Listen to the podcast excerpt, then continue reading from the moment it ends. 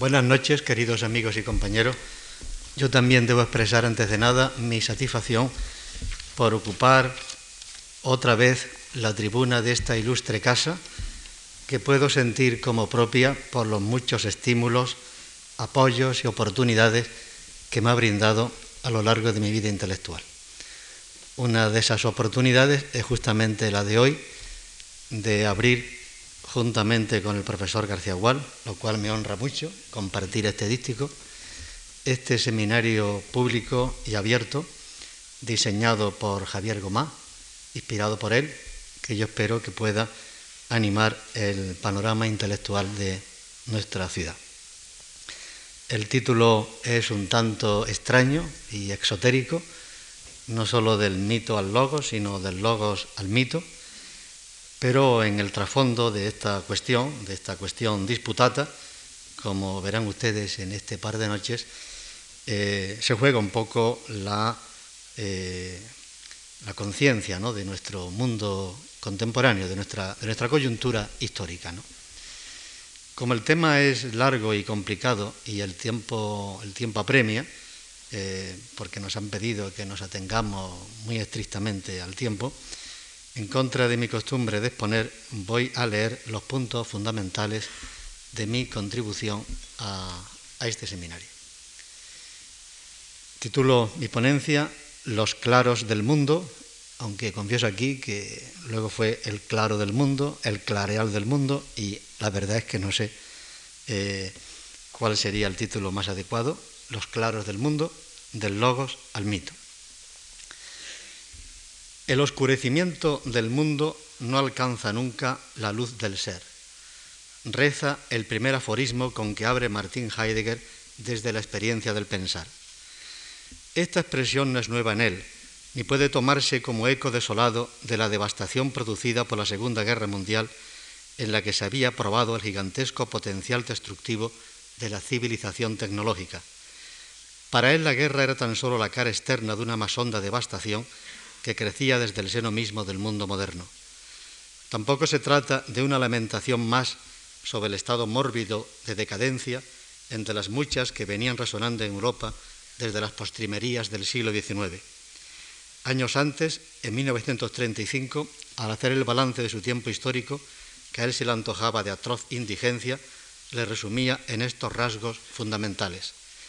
El escurecimiento del mundo, la huida de los dioses, la destrucción de la tierra, la masificación del hombre, la odiosa sospecha contra todo lo creativo y libre, ha alcanzado precisamente en toda la tierra tal tamaño que tan pueriles categorías como pesimismo u optimismo se han vuelto hace ya tiempo ridículas. Son los distintos aspectos de un mismo acontecimiento cuyas raíces había que buscarla, según Heidegger, más allá de los diagnósticos habituales sobre el malestar de la cultura en la disolución de la pregunta por el sentido del ser. ¿Es el ser una mera palabra y su significación un vapor o el destino espiritual de Occidente? se preguntaba Heidegger. Abrir de nuevo históricamente esta pregunta, de modo que alcanzara a la totalidad de la historia cultural de Europa, obligaba a reiterarla desde la experiencia de la pérdida de sentido global de la existencia por su desarraigo de la verdad ontológica no otra cosa significa el oscurecimiento del mundo. Al mencionar este rasgo, en primer lugar, como obertura a todos los restantes, parece ironizar Heidegger sobre la narcisista autoconciencia moderna como época de las luces cuya consumación abocaba a un ocaso tan sombrío.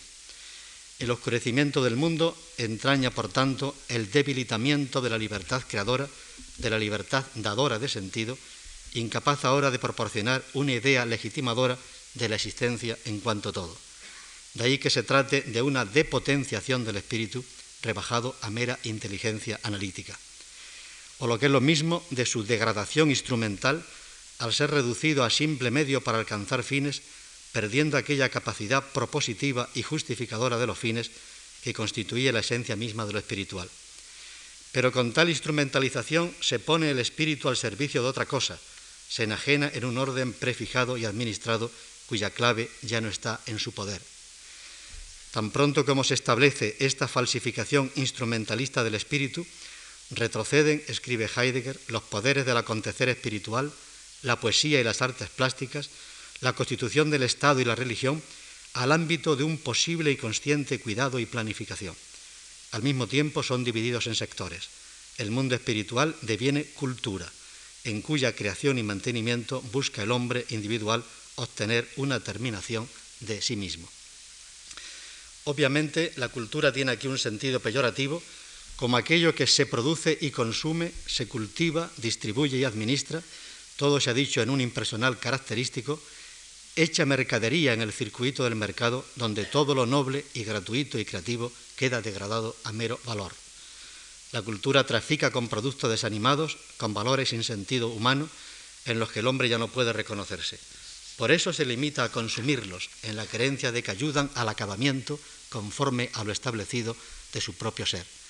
Se trata, en suma, por decirlo en una palabra, de una alienación existencial, ya denunciada por Heidegger en Ser y Tiempo, más grave y decisiva que cualquier otra alienación política o económica, porque afectaba al núcleo mismo de la vida creativa, de la vida ascendente del espíritu. Como puede apreciarse, el fenómeno global que critica tan ásperamente Heidegger es el mismo que analizó Max Weber como característico de la modernidad bajo el rótulo de racionalización, con su consecuencia inevitable de desencantamiento del mundo en el sentido de vaciamiento de su significado y valor por obra de su progresiva objetivización por la ciencia y sometimiento al dominio de la técnica. La racionalización avanza como un proceso de secularización, lo que llama Heidegger en lenguaje poético heredado de Hölderlin la fuga de los dioses, que autonomiza los diversos contenidos de las distintas esferas de la cultura de su matriz religiosa para fundarlos en principios inmanentes a la práctica cognitiva y experimental, a la vez que los somete a una estricta regulación metódica y organización funcional. En este sentido, la razón moderna, esto es, la razón como ilustración, que implica autonomía de fundamentación, discurso metódico, pautado según reglas y determinado por criterios evaluativos, y análisis lógico-formal de las representaciones, provocaba un movimiento de desarraigo de la existencia de su antigua matriz mítica, suplantando la interpretación poético-luminosa de los fenómenos por la explicación científica y la dominación técnica. Pero esto equivalía en el fondo a un triunfo de lo mecánico sobre lo vivo y espiritual. La causalidad eficiente, la única que reconoce la ciencia moderna, eliminaba toda comprensión finalística del mundo humano por meramente antropomórfica y desconectaba la esfera del valor del orden autónomo del conocimiento, expulsándola a la vivencia subjetiva. Quedaba así como el modelo único de explicación que se extendió consecuentemente a todas las esferas de la vida, y con ello se hizo predominante la racionalidad instrumental como ajustamiento metódico de los medios afines a conseguir conforme al método predictivo de la ciencia y a la acción técnica productiva que en él se basa en cuanto a la otra racionalidad de los valores, es decir, la relativa a la acción práctica en el marco ético de una forma de vida, se fue restringiendo progresivamente al orden privado, al entrar en crisis, en virtud de la misma crítica racional, las antiguas tradiciones normativas de valor en otro tiempo vigentes. Ahora bien, el modelo causal mecánico no sólo desanimaba a la naturaleza, reduciéndola al tejido inerte de fenómenos enteramente objetivables y reproductibles, sino al propio mundo del hombre, al someterlo a una organización abstracta, con detrimento de aquellos vínculos orgánicos de proximidad y de identidad cultural propios de una comunidad de vida. A la escisión del hombre con respecto a la naturaleza, objetivada como un artefacto, viene a sumarse la escisión del hombre en sí mismo, reprimida las bases de su naturalidad por el orden autónomo de la inteligencia y finalmente la más dramática escisión de los hombres entre sí. De este modo la sociedad dejaba de ser una totalidad ética animada por un espíritu común, mediante la participación en un sistema de creencias y valores, para desenvolverse como una gran máquina que ajusta funcionalmente su sistema de acciones y reacciones con el fin de preservar el orden social. El artificio mecánico vino así a suplantar a la constitución interna y armónica de lo vivo e incluso de lo espiritual, descartando toda legalidad propia inmanente el artificio se convirtió en el modelo directivo en todos los órdenes de la existencia. Las consecuencias extremas de esta colonización técnica del mundo de la vida, tal como la describiera Heidegger, aún están a la vista. La naturaleza objetivada, la cultura explotada como un negocio, la política convertida en una técnica y los ideales prefabricados. Esto es propiamente lo que significa el oscurecimiento del mundo. Pero en el mundo opaco no se echa en falta una idea unitaria y legitimadora capaz de abarcar la omnitud de lo ente y las mismas relaciones de naturaleza y sociedad en un todo significativo. La metáfora del espejo ciego es muy significativa. El mundo oscurecido en cuanto agregado de relaciones mecánicas no refleja ya, no puede reverberar la luz del ser, que es lo que lo convertiría en un horizonte de sentido para el hombre. El ser del ente se ha vaciado en la mera objetividad de lo representado y el mundo, en cuanto todo sistemático de lo representable, solo puede remitir, por tanto, al sujeto proponente y representante, el que se lo arregla o dispone como un orden objetivo del que puede dar cuenta cabal. Pero este sujeto demiúrgico, en que es fácil reconocer la huella del fundamento ontoteológico trascendente, se ha vaciado a su vez en mera función de representar pero en tal caso, concluye Heidegger, la libertad moderna del sujeto queda absorbida enteramente en la objetividad conforme con él. En suma, es un mundo ciego, cerrado sobre sí, pues toda su manifestatividad parece remitir únicamente al ojo del sujeto que lo ve. Esto es, lo representa y mide, y así lo somete a un plan. Signos de esta cerrazón son tanto el discurso unitotal del funcionalismo, sobre el que llamó hace tiempo la atención Marcuse, como la administración omnímoda de la existencia, por obra del Leviatán. Un paso más en esta organización técnica del mundo y el objeto no será ya lo antepuesto formalmente, sino lo dispuesto o disponible como mera existencia efectiva en la red de los sistemas operatorios. La exigencia de poner el todo del ente bajo un plan y control impele al propio sujeto a caer bajo su demanda. Cuando el ser del ente, en virtud de este predominio ontológico de lo técnico, se dispensa como dispositivo armazón, con esta expresión traduzco el término alemán Gestel, es decir, en una estructura operatoria de ajustamiento objetivo, hasta el propio sujeto queda ajustado en el juego y ensamblado objetivamente con el todo de lo así dispuesto como única y efectiva realidad. Queda, por tanto, dispuesto en y por el dispositivo como objeto, también él, de planificación y control. La crisis del logos. Heidegger lamenta que el derrumbe del idealismo alemán, que actuaba como escudo protector, hubiera precipitado el oscurecimiento del mundo. Y en efecto, a finales del XVIII y principios del XIX, el pensamiento romántico denunció una crisis del logos al filo de la primera ilustración y guardó viva la conciencia de un necesario renacer del espíritu del mito. El romanticismo llevó a cabo una metacrítica de la crítica ilustrada, haciendo ver sus límites e ilusiones. Algunos de sus motivos esenciales, como la desanimación de lo vivo, la escisión con la naturaleza y la organización abstracta del mundo de la vida, ya han sido tomados en consideración. Lo decisivo es con todo la radicalidad con que puso a prueba el principio ilustrado. Pues una vez dos, o hace descansar su ingente proyecto de justificación en un presupuesto de legitimación última y validez universal que pone al abrigo de toda crítica, o al aplicarse a sí mismo la crítica inmanente, destruye la base de la misma legalidad. Dicho en otros términos, o acepta un punto de vista mítico acerca de su propia posición, peraltándola a una significación absoluta, o la fuerza crítica dirigida a develar los mitos acaba por dirigirse contra sí mismo, aniquilándolo. Este era el dilema, o ampararse en el mito o desfallecer en el escepticismo. Fue Nietzsche, sin embargo, quien radicalizó más, más tarde esta conciencia de crisis del logos hasta el punto de ver en ella una señal de quiebra inevitable. A la vez, el hombre teorético siente que una cultura edificada sobre el principio de la ciencia debe sucumbir tan pronto como comienza a volverse ilógica, esto es, a retroceder ante sus consecuencias. Lo ilógico apuntaba aquí a una contradicción inherente a la actitud racionalista al reconocer el límite de su pretensión de poder dar razón de todo y hacer de la razón, sin embargo, el órgano de la justificación de la existencia. Ya Rousseau había constatado este límite y denunció acremente las ilusiones del optimismo ilustrado ante la impotencia de la razón para responder a las demandas prácticas de la vida.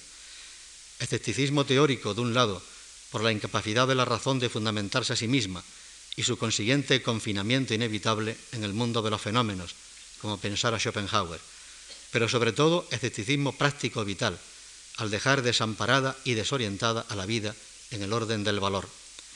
Me refiero con ello no sólo a la imposibilidad de fundamentar el universo del valor, entregándolo a la esfera del sentimiento, sino a la impugnación crítica de aquellos valores trascendentes que venían constituyendo tradicionalmente la guía de la existencia.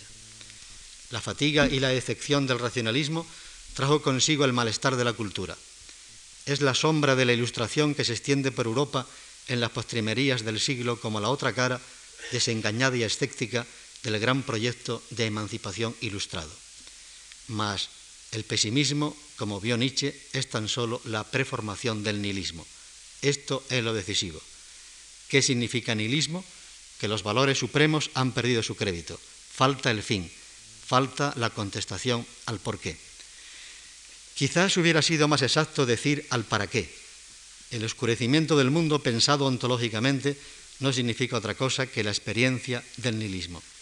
En este aspecto había de pensar en nihilismo aún más fundamentalmente que Nietzsche, piensa Heidegger, que lo había reducido a la quiebra del mundo trascendente platónico cristiano. El nihilismo debe ser pensado a partir del acontecer de la nada.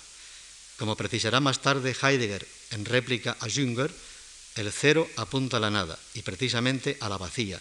Allí donde todo fluye hacia la nada reina el nihilismo. ¿Qué pasa con esta nada? Cabe preguntar ahora. ¿Cómo pensarla y comportarse en ella? ¿No es más que la nada vacía, el mero no ser del ente? ¿O acaso apunta en ella la trascendencia sobre todo lo ente del ser en su verdad? Llegamos demasiado tarde. Como ya se ha indicado, Heidegger identifica el oscurecimiento del mundo con la fuga de los dioses, entendida como proceso secularizador, y no por casualidad sintoniza su pensamiento con la poesía meditativa de Herderling acerca de los dioses huidos y la nostalgia de lo sagrado. En el segundo de los aforismos, desde la experiencia del pensar, inmediatamente después del dedicado al oscurecimiento del mundo, añade, llegamos demasiado tarde para los dioses, pero demasiado pronto para el ser, cuyo iniciado poema es el hombre. Los motivos de la sentencia son bien conocidos, aunque toda ella tenga un aire enigmático. La existencia como poema temporal en que se expone el ser destinándose al hombre, poema histórico, pues en él ocurre el acontecimiento de los acontecimientos, que hay ser y se da o destina en la historia, abriéndola en la multiplicidad de sus sentidos. Pero donde hay historia y destino no puede darse la arbitrariedad. El mero querer subjetivo es irrelevante. Los tiempos, las épocas, pensadas ontológicamente, tienen también su necesidad. De ahí que tarde o temprano ya no signifiquen nada con respecto al querer subjetivo. Su medida pertenece a otra esfera. De nuevo se impone el recuerdo de un poema de Hölderlin. Pero amigo, llegamos demasiado tarde. Cierto que viven los dioses, pero allá arriba, sobre nuestras cabezas, en otro mundo, allá actúan sin fin y parecen ocuparse poco de si vivimos. Tanto nos dejan en paz los celestes pues no siempre pudo contenerles una débil vasija. Solo a veces soporta el hombre la plenitud divina. Sueño de ellos es después la vida, pero el extravío ayuda como el sopor, y la necesidad y la noche fortalecen hasta que los héroes hayan crecido bastante en cunas broncíneas. A primera vista se trata de una confesión melancólica en la época de los dioses huidos, y no en vano el fragmento pertenece a la elegía Pan y Vino. Llegamos demasiado tarde para los dioses y sus leyendas. La época heroica quedó ya atrás. Después sobrevino la noche. El comentario del pensador fluye en sintonía con el tercer poético de Helderling. No solo los dioses y el dios han huido, sino que se ha apagado en la historia del mundo el resplandor de lo divino. El tiempo de la noche del mundo es un tiempo de la penuria, porque siempre deviene más pobre. Ha llegado a ser tan menesteroso que ya no puede notar la falta de los dioses en cuanto tal falta. ¿Hasta cuándo? Tal vez la noche del mundo va ahora hacia su punto medio. Tal vez la noche del mundo vuelve completo ahora el tiempo de la penuria. El ahora que mienta el poeta es el mismo tiempo en que piensa el filósofo. Se trata de la consumación de la modernidad en la era de la técnica que realiza a su vez las posibilidades históricas del logos de la metafísica. Ya ni siquiera se advierte la falta de lo divino es el nihilismo consumado, convertido en estado normal de la existencia. La noche se hace cada vez más profunda. Solo la experiencia de esta profundidad puede explorar el vacío de lo que ni siquiera se echa en falta. Mientras tanto, como canta el poeta, la necesidad y la noche, ¿acaso no son lo mismo? Fortalecen el corazón hasta el punto en que en la medianoche la misma experiencia de la penuria haga clarear. Es decir, hasta el punto en que el agravamiento del nihilismo haga irrespirable la ausencia de sentido y entonces comienza a sentirse su falta. En este punto, la necesidad misma, la experiencia de la noche, se convierte en indicación. Es el signo memorial de lo perdido y en la misma medida la tensión hacia lo que se espera. El comentario del pensador al canto elegíaco del poeta es bien explícito. Es el tiempo de los dioses huidos y del Dios que viene. Ese es el tiempo menesteroso porque está en una doble carencia y negación. En él, en el ya no de los dioses huidos y el todavía no del que viene. Esta ausencia determina la oscuridad de la noche, Noche de lo Sagrado, que es el nombre poético con que Hölderlin nombra la naturaleza originaria y Heidegger piensa el secreto o misterio del acontecer histórico del ser. Pero, ¿y si las sombras fueran el testimonio impenetrable de un oculto lucir? ¿Y si pudieran ser experimentadas no como mera carencia, sino como lo incalculable, como aquello que se sustrae a la representación y con todo se anuncia e indica en el ente el oculto ser? Esta penetración de la sombra solo puede llevarla a cabo la mirada de fuego del poeta y del pensador. La noche de lo sagrado significaría entonces de modo ambivalente tanto su simple ausencia o falta como su rehusamiento o retracción de lo sagrado. Pero entonces el mismo abandono del ser, la experiencia de su penuria, haría presagiar el rescate de su olvido. La noche se vuelve sagrada, pues si de un lado comienza a percibirse la falta de lo sagrado, del otro de una nueva expectación. Con el nuevo comienzo, Heidegger vincula expresamente su pensamiento al tema hölderliniano del Dios venidero, del Dios que puede abrir el nuevo tiempo futuro. Cuando en la célebre y tan comentada entrevista con Der Spiegel podía, se vio obligado a responder a la apremiante pregunta de su interlocutor sobre qué podía esperarse en una situación tan cerrada, se limitó a contestar escuetamente, Solo un Dios puede aún salvarnos. Esto es, solo cabe aguardar una nueva donación. ¿No es este el Dios Dioniso del que cantaba Helderling en su elegía Pan y Vino? Y finalmente vino, consolándonos celestialmente, un genio apacible, quien anunció el fin del día, y desapareció, dejándonos como signo de que había estado antes y volvería de nuevo algunos bienes del celeste coro. Conviene precaverse, no obstante, de entender estas expresiones, vuelta, nuevo comienzo, ausencia de los dioses, Dios venidero, en un sentido crasamente temporalista, como un tiempo que ya fue y otro que se anuncia. Volviendo de nuevo al segundo aforismo heideggeriano con que se abría este parágrafo, demasiado tarde es siempre en cierto sentido y en otro es siempre demasiado pronto. Heidegger eleva la confesión melancólica de Hölderlin a un rango ontológico. Para el hombre, poema de tiempo siempre es demasiado tarde. La patria del origen se le ha escapado ya sin remedio. Es y será siempre el exiliado del paraíso. Por la misma razón es siempre para él demasiado pronto para la otra patria de un futuro integral, porque no podrá nunca crecer o coincidir con la envergadura de los envíos del ser en la historia. Esta es su condición mortal pero en el tiempo de la penuria cabe rememorar lo perdido para fundar de nuevo las esperanzas. ¿No era esta acaso la función del mito? El mito narra un acontecimiento cuyo origen le trasciende, del que se encuentra ya alejado o distanciado fatalmente en el tiempo, pero el relato le permite preservar la memoria de un origen y alentar hacia su reiteración el nuevo comienzo en la esperanza. Del logos al mito. Entiendo por mito, dicho sea sumariamente, ante todo, la narración de una experiencia luminosa en la que se ha entrado en relación sustantiva y participativa con un fondo misterioso que confiere a la vida un sentido y un valor incondicionado. La mitopoiesis actúa en la conciencia del límite, cuando se hace preciso poner la vida en contacto con las fuentes originarias del valor por decirlo con Kolakowski, Se trata de la necesidad de vivir el mundo de la experiencia como lleno de sentido. La apertura de este espacio luminoso acontece por revelación pasiva y de modo simbólico.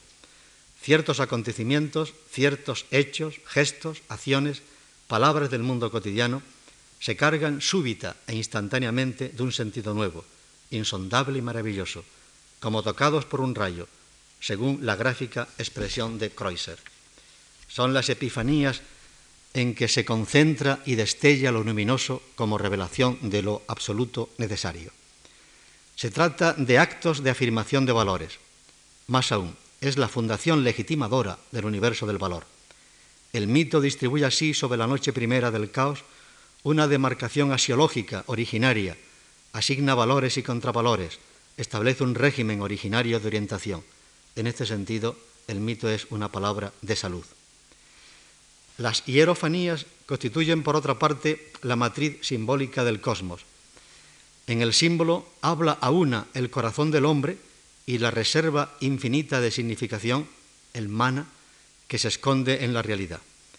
En el mismo sentido, y a la vez que el sentimiento y la fantasía se proyectan en el mundo, la realidad se desborda e inyecta su potencia elocutiva, significativa, en determinados fenómenos.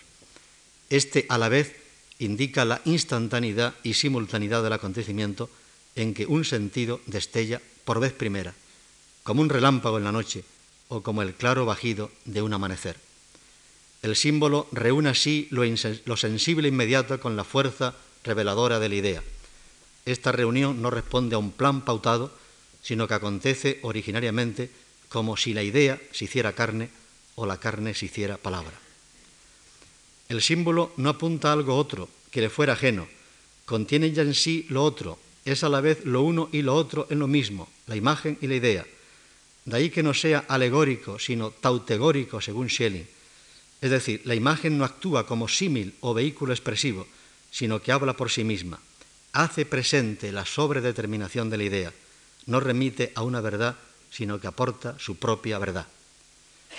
Ahora bien, con respecto al símbolo, el mito viene mucho más tarde, a distancia del acontecimiento, en la forma de una narración en que se guarda y elabora el contenido de la experiencia simbólica. Es pues el mito la leyenda del origen perdido, encargada de explicitar su sentido y preservar su memoria en el tiempo. En el caso de que aparezca en unión con el rito, porque aún esté vivo en la comunidad, el mito interpreta entonces lo que se realiza en el culto como actualización de la experiencia luminosa. Pero esta narración cumple también, en segundo lugar, una función legitimadora de la praxis. El mito no se reduce a la memoria de lo luminoso, sino que relaciona las conductas concretas, cotidianas, con el acontecimiento simbólico originario, cargándolas de sentido. El mito cuenta historias originarias y las consagra como modelos de acción y comprensión. Introduce así una causalidad ejemplar por la que se rige el contenido concreto de la experiencia. A diferencia del logos que explica fundamentando, el mito lleva a cabo su función legitimadora sintéticamente, reintegrando lo múltiple, contingente y disperso bajo la eficacia de una idea totalizadora en que se compendia el sentido de lo que en concreto acaece. En cuanto a proceder sintético, a la contra del analítico del logos, determina un pensamiento por esquemas a priori que salvan la contingencia del acaecer mediante principios de síntesis que pertenecen a la imaginación simbólica. Y por último, en la medida en que tal proceder sintético aporta una totalidad de sentido, el mito actúa como vínculo social de comunidad y medio de comunicación. Al modo del rito y a ser posible en conjunción con él, el mito aporta la conciencia de pertenecer a una comunidad ética de vida mediante la participación en un mismo patrimonio simbólico. Se comprende así que el espíritu del mito haya renacido en aquellas ocasiones límites de disolución o disgregación social en las que se hacía preciso restablecer nuevos vínculos entre los individuos sobre la base de un sentimiento y una idea unitaria de lo común. Tal fue el caso del romanticismo. Su propósito de reganar la unidad de la cultura espiritual le llevó a proclamar la exigencia de una nueva mitología consonante con la libertad la libertad absoluta de todos los espíritus que llevan en sí el mundo intelectual y que no deben buscar ni a Dios ni a la inmortalidad fuera de sí mismos, dice Hegel, y capaz de generar una nueva totalidad ética. En modo alguno se trataba, como suele pensarse, de una recusación de la ilustración, sino de su necesario complemento en una cultura espiritual en que sentimiento y razón pudieran al fin reconciliarse. Como indica el título Nueva mitología, no se trataba para los románticos de una vuelta hacia los mitos, pues para los dioses es ya demasiado tarde, sino un dar la vuelta, volver del revés el logos, para en su hueco, en su déficit de sentido, poder de nuevo mitificar. La poesía en su calidad de dadora de sentido recibía la herencia del mito antiguo y la transformaba al servicio de una cultura de la libertad. El mito es poesía en cuanto a su forma simbólica. La poesía es mito en cuanto a su pretensión de fundación de verdad. Esta herencia romántica de Kreutzer, Bachofen, Herder, Herderling y Schelling pervive en el planteamiento de Heidegger, pero en la medida en que ha pasado decisivamente por la experiencia nietzscheana del nihilismo, el nuevo mito ya no persigue en modo alguno su sintonía con el logos de la metafísica, como en el idealismo alemán, sino un nuevo comienzo. Una vez que el pensamiento haya repuesto, se haya repuesto de la metafísica como quien convalece de una enfermedad. No había descrito, no había escrito Nietzsche que sin el mito toda cultura pierde su sana fuerza natural creadora. Nada menos que de esto se trataba, de recuperar la fuerza de creación a la que Heidegger llama Dichtung o poetizar originario. Algunas precisiones ayudan a clarificar esta vuelta del mito. Puede reconocerse como una ley histórica que el renacimiento del mito va unido indisolublemente a la conciencia de la crisis del logos. Inversamente, el ascenso triunfante del logos produce un eclipse u ocultamiento del mito cuando no su abierta represión. Es un mismo acontecimiento visto por dos caras. Si la tragedia griega murió a manos de la dialéctica socrática, como piensa Nietzsche, no tiene nada extraño que la aguda conciencia del límite del logos anuncie una vuelta del mito. Pero en puridad no hay un pasar ni un volver. No se trata de volver a los mitos, ni de la vuelta de los mitos, como si algo ya pasado pudiera volverse actual o el presente tuviera que anegarse de nuevo en el pasado. No hay pues dos caminos, uno para venir del mito y otro para volver a él. Habría que hablar más bien de dos direcciones u orientaciones de marcha que se encuentran en un mismo punto, como fuerzas contrarias o como anverso y reverso de lo mismo. Por eso más que una vuelta sería un dar la vuelta o volver del revés el logos, en este caso el logos de la metafísica, para tomar conciencia de su cara oculta y apercibirse así de lo que ocultaba esa cara los claros del mundo. Decía antes que es preciso aguantar la noche, la experiencia de lo que hace falta, de lo más necesario, hasta el punto de que la experiencia misma de la penuria la haga clarear. Es el claro del mundo. Allí donde el mundo no se comprende como un sistema ajustado de relaciones y procesos ónticos en un orden siempre dispuesto o disponible. Por decirlo de una vez, no como mundo técnico, Gestel, sino como mundo poético, Geführt. Lo poético es justamente la palabra que crece en y desde lo indisponible, incalculable e indomeñable. Lo poético es aprender a existir en lo que no tiene nombre. Pero por lo mismo puede habitar el mundo, no hacer mundo ni fabricarlo, porque no se le oculta la experiencia de lo inquietante, un Heinrich, de lo que siempre se retrae y sustrae. El mundo se da allí donde crece la luz en el corazón mismo de la tiniebla pero es preciso antes que ésta se aclare. Es el claro el que en última instancia deja ver o abre el espacio-tiempo de la visión. Permíteseme aquí de nuevo una cita de Heidegger. La claridad juega en lo abierto y en lo abierto lucha contra la sombra. A este estado de apertura, que es el único que le hace posible a cualquier cosa el ser dada a ver y el poder ser mostrada, se lo denomina en alemán Lichtung, esta palabra alemana traduce la palabra castellana el claro, el lugar despejado. Es preciso estar atentos para comprender bien la diferencia entre Lichtung y Licht. Sin embargo, se mantiene la posibilidad de una conexión más profunda entre ambos. La luz puede visitar en efecto la Lichtung, el claro, en lo que ésta tiene de abierto, y hacer jugar en él lo luminoso con lo oscuro. Mas nunca es la luz la que crea primeramente lo abierto de la Lichtung, por el contrario, ella, la luz, presupone a esta, el claro.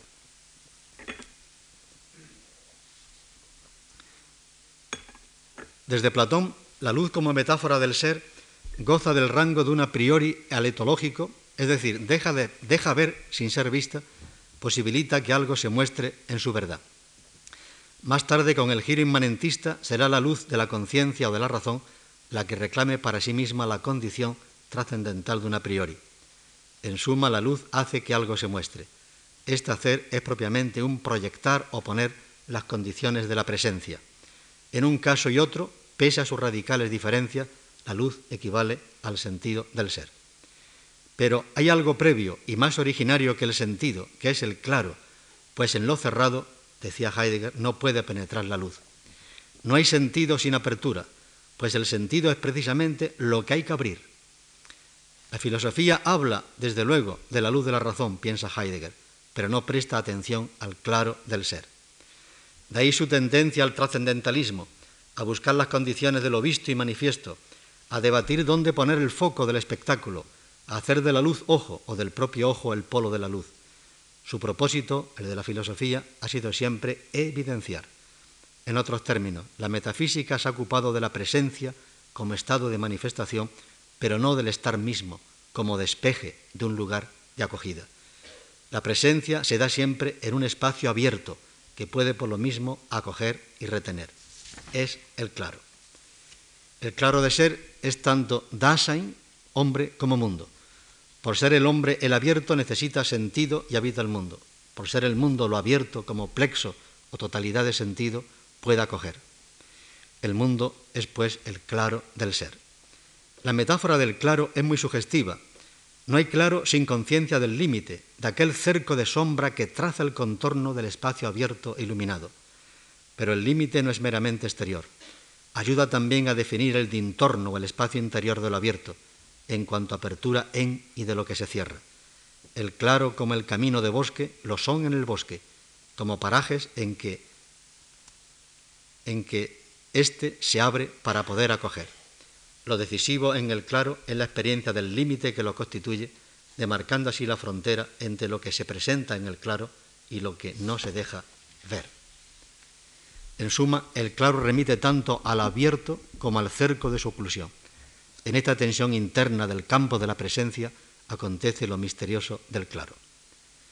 La desocultación procede siempre del oculto, pero a la vez se mantiene en una relación esencial con él, con aquello que por sustraerse y en su sustraerse posibilita que haya algo así como desocultación. En suma, el claro no es un milagro de la luz, sino de la apertura, y el misterio del abrir es que algo se retira para dejar sitio, o bien se sustrae para dejar ver, o en otros términos, se niega o vacía para poder acoger. Lo lleno es de suyo impenetrable. Se diría que la descomprensión histórica o temporal de lo lleno es la condición de que se abra un lugar. Así el claro del mundo. Solo en y por el espacio se origina lo, por el vacío, perdón, solo en y por el vacío se origina lo abierto. Pero este vacío no es ya la nada negativa de que hablaba el nihilismo, sino la nada posibilitante. El poeta y el místico saben algo de estas experiencias. También el filósofo cuando no se afana en fundamentar y probar, sino en interrogar y comprender. La nada no es el ente en el sentido de la nada es lo no perdón. La nada es lo no pero en el sentido de la trascendencia del ser con respecto al ente. Y por lo mismo, dice Heidegger, el velo del ser. En otro momento, en el diálogo con Jünger, Todavía preso en el lenguaje de la metafísica, acentúa Heidegger el carácter aperturiente de la nada. Esta nada, que no es el ente y que sin embargo la hay, no es nada no nadante, pertenece a la presencia. No hay ser y nada juntos. El ser es tampoco como la nada, pero hay ambos. O más bien, acontecen ambos en lo mismo, en el claro del mundo, el claro en que se da o acontece el sentido del ser, rehusándose éste, no obstante, en cuanto reserva inagotable de sentido. El claro, y solo el claro, es capaz de acoger la luz. Pero en la época de la técnica, cuando se cree disponer del todo del ente en virtud de una voluntad soberana, lo abierto se cierra, se pliega sobre sí. La pérdida de conciencia del límite, al hacer del claro un espacio luminoso e indefinido, donde no hay reservas ni latencias, donde no queda nada impenetrable a la luz, lo ciega en tanto que claro. Es el oscurecimiento del mundo cuando el sentido del ser se reduce a lo presente disponible en el dispositivo almarzón, se escapa la verdad del ser en cuanto promisor de sentido y reserva de significación. ¿Cómo puede de nuevo clarear el mundo? Aclarar significa ante todo aligerar, hacer sitio libre en la espesura de lo que se cierra. Lo ligero es lo libre en cuanto abierto. Aligerar es, pues, reblandecer ese orden, relativizar desde dentro la pretensión absolutista de la tesis del ser como posición y disposición de la conciencia metódicamente representativa. Relativizar asimismo la tesis de la verdad reducida al estadio de certeza del sujeto percipiente. En suma, aligerar al sujeto omnipotente y narcisista del humanismo moderno que cree tener en sí la medida de todo valor. Volverlo contra sí mismo, de modo que llega a percibirse del destino ontológico en que está cogido el sujeto de la absoluta demanda y por lo mismo de la absoluta necesidad. Que experimente su penuria como asfixia ontológica por falta de sentido y de libertad.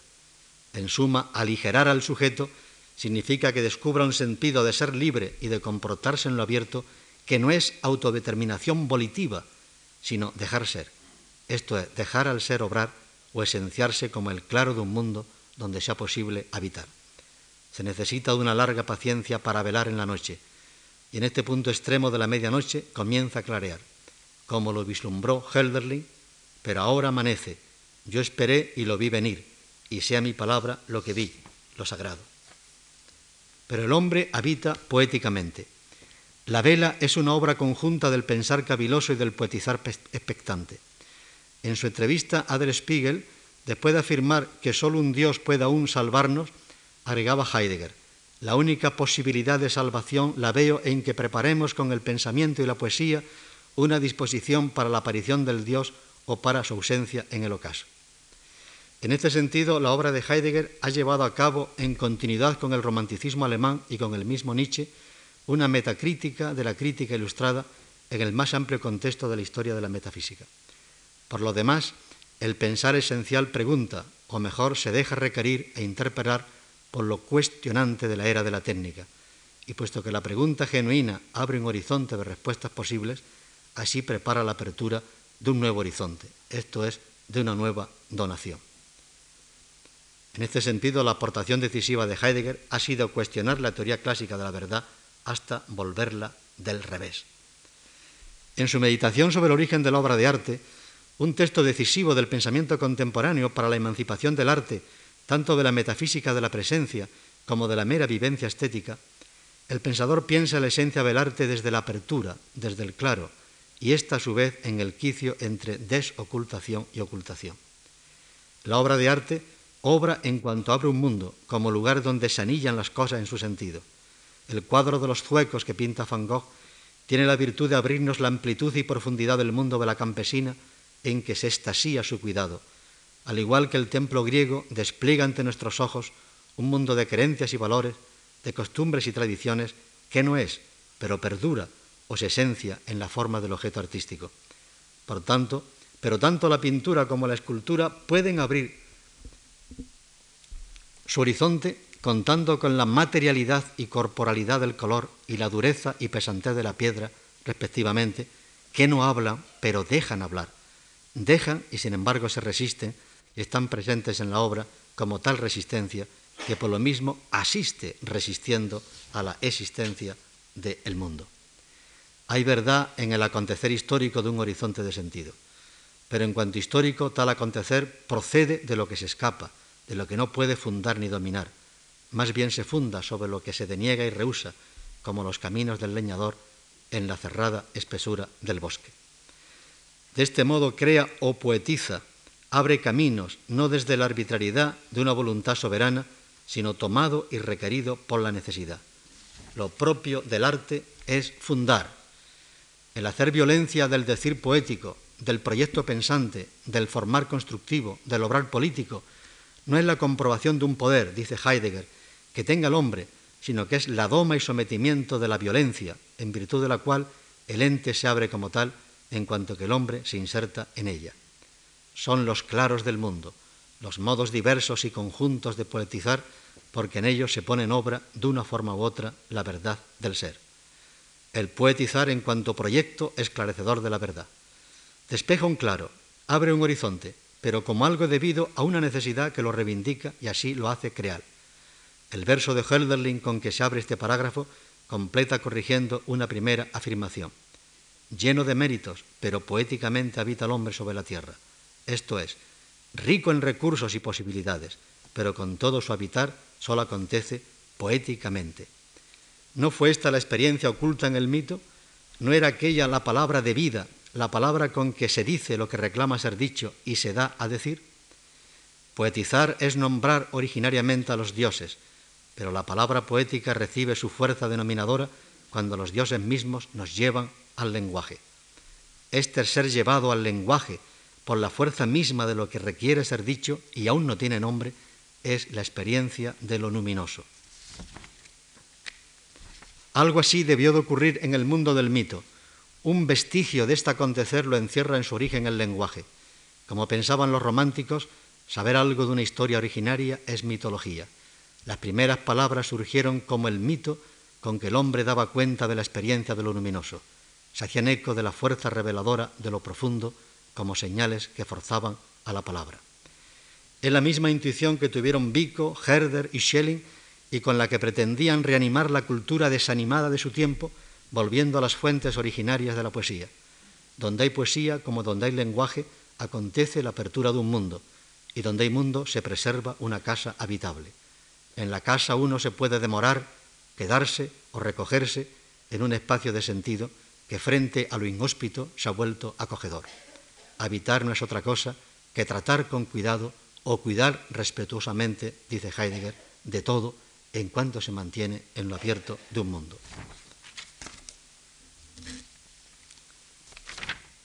¿No fue este claro lo que abrió el mito en y desde la tiniebla de lo sin nombre? ¿No erigió un cosmos en medio del caos originario construyendo una casa habitable? Un mundo habitable hizo surgir el lenguaje cuando resonó por vez primera como la palabra de vida. Por eso fue poesía en que quedaron guardadas, preservadas las experiencias originarias de un pueblo.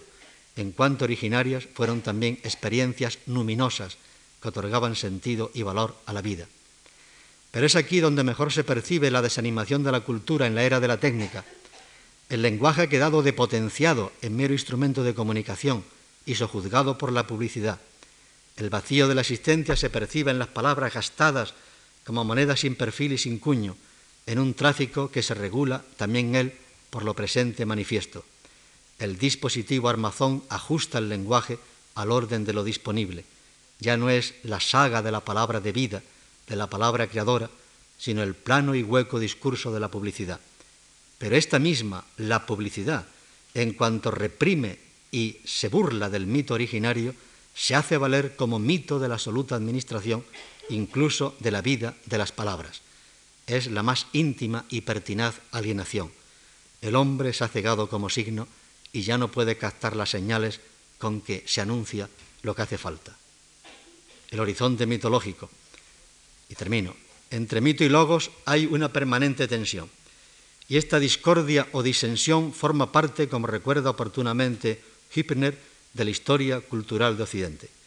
Lo prueba, entre otros hechos, la permanente resistencia contra la ciencia, o en sentido contrario, la reserva no menos permanente de la ciencia contra la poesía y la religión, o en general contra la literatura siempre ha existido a contracorriente del logos dominante en la tradición occidental otra tendencia en el trasfondo, subterráneamente, que preservaba la fuerza salvadora del mito. En suma, frente al proceder analítico de la razón y corrigiendo su déficit intrínseco en la significación de la vida, hay un proceder sintético, el propio del mito, que integra los hechos, conductas y acontecimientos en una totalidad de sentido. Al igual que frente a los excesos de la embriaguez mítica, es siempre saludable el recurso a la sobriedad del logos. Esto no obsta para que ambos adversarios, en su pretensión de enseñorearse de todo el ámbito de la cultura, se envuelvan y transmuten en un curioso travestismo. Cuando el logos aspira a una fundamentación originaria y una legitimación última de la existencia, no deja de imitar a su enemigo en su pretensión totalizadora. El logo se erige como absoluto implicando el propio mito de una razón omnicomprensiva y soberana. E inversamente, cuando el mito quiere dar prueba de su poder absoluto, se agrega un logos que precipita su secularización. Todo mito es así implícitamente mitología, aspiración a rendir cuenta de su propia sustancia mítica como interpretación omniabarcadora, y todo logo, si desconoce sus límites internos, remitiza sus contenidos y absolutiza su posición. De ahí que reducir el mito al mero antecedente del logos, concediéndole así una racionalidad de prestado, prelógica, como piensa Casirer, como si el logos al crecer resecara su propia matriz, es tan insostenible como reducir el logos, todo el logos, como propone la hermenéutica, a la interpretación de una fe. Lo que no excluye, a parte contraria, que haya habido un trabajo en el mito, según el sugestivo título de Blumenberg, que redunda en beneficio del conocimiento y la autocomprensión del sí. El planteamiento de Heidegger que acaba de presentarse no busca ni perseverar en el antagonismo mito-logos, ni superarlo al modo romántico con una mitología acorde con los intereses de la razón, sino más bien abandonar este campo de juego de la tradición metafísica a la búsqueda de otra forma de pensar, el pensar esencial escape a esta tensión. En su obra Die Wahrheit des Mitos ha puesto Hübner de manifiesto, a partir de la poesía de Hölderlin, la estructura ontológica del mito a la que el propio Hölderlin bautiza con una expresión de ascendencia heraclítea, das gen, diaferón e auto, lo uno en sí mismo diferente. Se trata, pues, del acontecer de una unidad que hay que captar en el juego mismo de sus diferencias, sintéticamente, como aquel centro unitario en que se abre y compendia a la vez una conexión viviente de sentido. Según Hübner, esta estructura subyace a la comprensión romántica del mito, tal como se concibe en su doble raíz en Herder y Kreuzer. Es la experiencia de lo luminoso vinculada a una revelación de la unidad del ser que da lugar al surgimiento de los símbolos. En esta misma senda se mueve a mi juicio Heidegger, como se ha mostrado. De alguna manera, el pensar esencial transpone la estructura ontológica del mito al orden del darse o del acontecer histórico del ser en sus sentidos, como una unidad que despliega desde sí y reúne en sí el juego de sus diferencias. No en vano se ha ocupado Heidegger de interpretar el pensamiento griego originario de la fisis a la luz de su propia comprensión del ser. Como fisis, logos, nomos y aletheia, el ser es o se esencia, abriendo lo uno en lo diferente y reuniendo o congregando en sí lo diferente.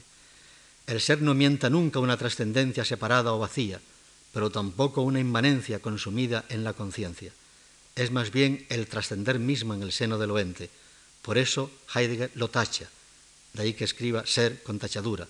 Se tacha para dejar ser a lo diferente en sí y recrearse como Dionisos en sus diferencias. La tachadura del ser es el mundo.